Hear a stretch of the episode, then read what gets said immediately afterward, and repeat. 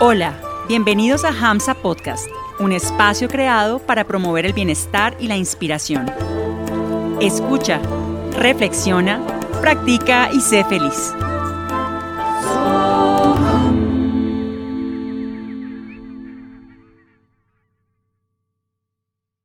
Hariom, bienvenidos y bienvenidas a este nuevo episodio de Hamsa Podcast. El día de hoy queremos compartir con ustedes algunas palabras de nuestro maestro Swami Shivananda sobre la vida de Jesús. Esto que vamos a compartir con ustedes son sus palabras textuales y vienen de uno de sus libros titulado La vida de los santos.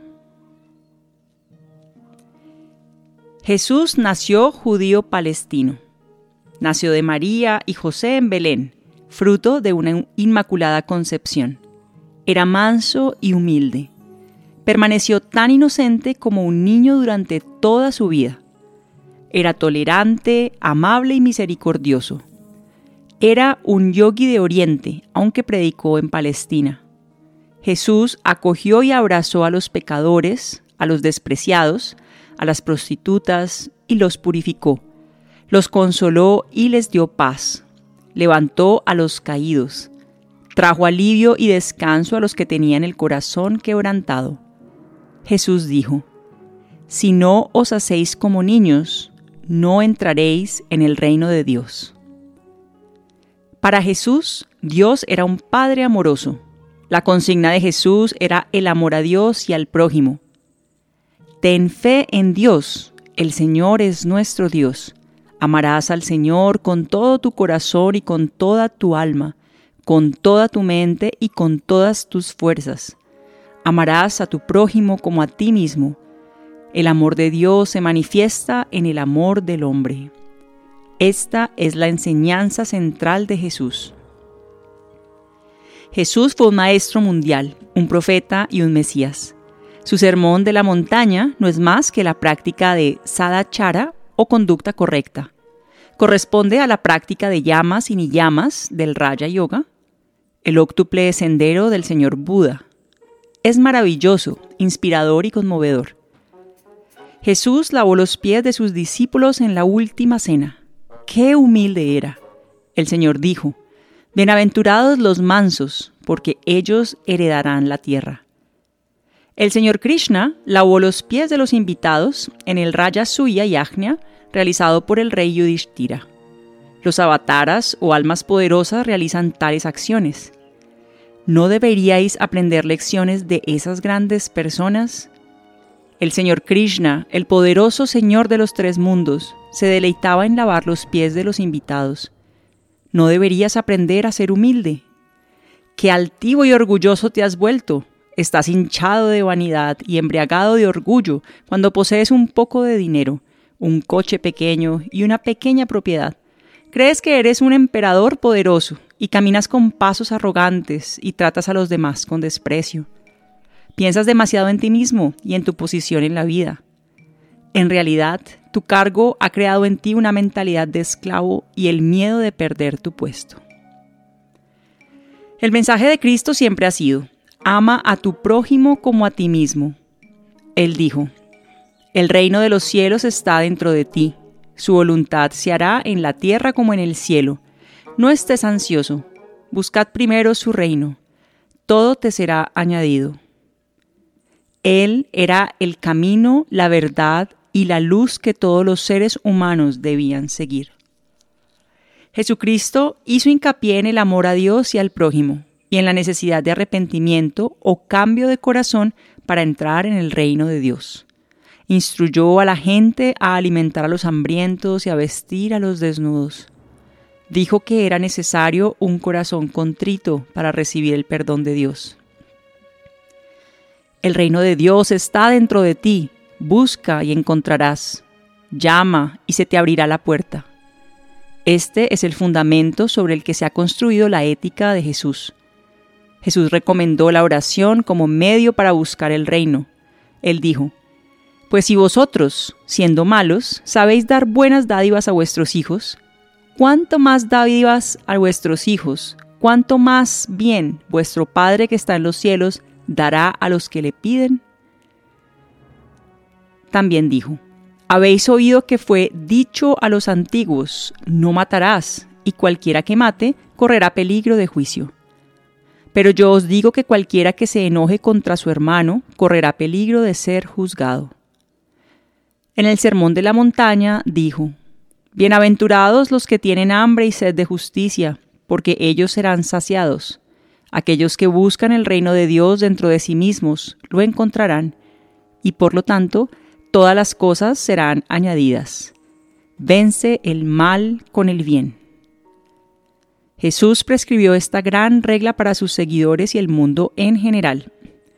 Esta es la práctica de ahimsa o no violencia, que purifica y suaviza el corazón. Ahimsa es solo una forma de verdad.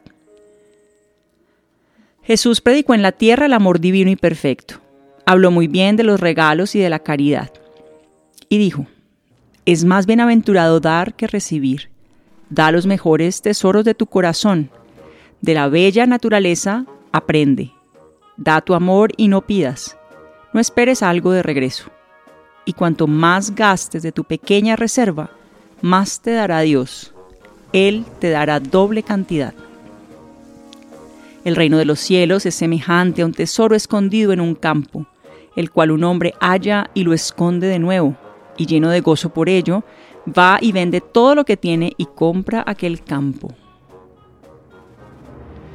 Jesucristo fue crucificado y sin embargo vive ahora. Ha inmortalizado su nombre. Nadie puede silenciar su voz. Su voz ha estado hablando a través de siglos. Jesús dijo, Venid al reino vendiendo todo lo que tenéis y distribuyéndolo a los pobres. Los seres humanos no se han adherido a su mensaje, pero su voz no ha sido silenciada. Jesús era un yogi perfecto, hizo muchos milagros, detuvo las olas del océano, dio la vista a los ciegos, curó a los leprosos con tan solo tocarlos, alimentó a una gran multitud con una pequeña hogaza de pan. El Señor Cristo fue crucificado, aceptó la muerte con gran alegría para que otros pudieran vivir. ¡Qué alma tan magnánima! Aprendió a morir alegremente por sus hijos. Sus últimas palabras son un ejemplo para el mundo. Él dijo, Oh Señor, perdona a aquellos que me torturan y me matan, porque no saben lo que hacen. ¡Qué noble! Le ataron las manos a la cruz y le clavaron clavos. En este estado oró por las personas que lo atormentaban. ¡Qué corazón tan grande tenía! Jesús era una encarnación de Kshama, el perdón. Esa es la razón por la que todavía vive en nuestros corazones y por la que ahora millones de personas lo adoran. Jesús dio ejemplo a los seres humanos para vencer el mal con el bien. La cruz de Jesús quedará para siempre como ejemplo supremo de esta doctrina. Devuelve bien por mal. Jesús se entregó completamente a Dios. Sabía que Dios cambió el corazón de los injustos mediante el sufrimiento de los justos. La vida de Jesús muestra un heroísmo silencioso pero supremo frente a la oposición, la persecución y la incomprensión más decididas, y ha dado el ejemplo de cómo un verdadero buscador rechaza las tentaciones en el camino espiritual.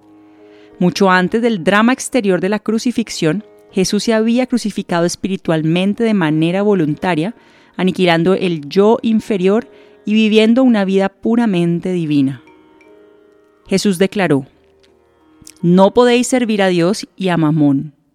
En otras palabras, su enseñanza implica, desapégate y apégate. Sepárate de los objetos materiales de este mundo transitorio y adhiérete al eterno tesoro espiritual del Atman. Cristo nos enseña así el gran camino para ir más allá de todo pecado y dolor. Jesús era Dios mismo. La Sagrada Escritura nos recuerda este hecho una y otra vez. Sin embargo, ¿por qué tuvo que soportar tanta persecución y sufrimiento? ¿No podría haber abrumado a sus enemigos con un simple ejercicio de su voluntad divina? Sí, pero la encarnación suprema del amor que fue el Señor Jesús había querido que su propia vida fuera un ejemplo a seguir para la gente. Por eso se comportó como cualquier otro ser humano, y al hacerlo, demostró plenamente en su breve pero rica vida el gran sermón que pronunció en la montaña. Después de que Jesús fue crucificado, volvió a la vida.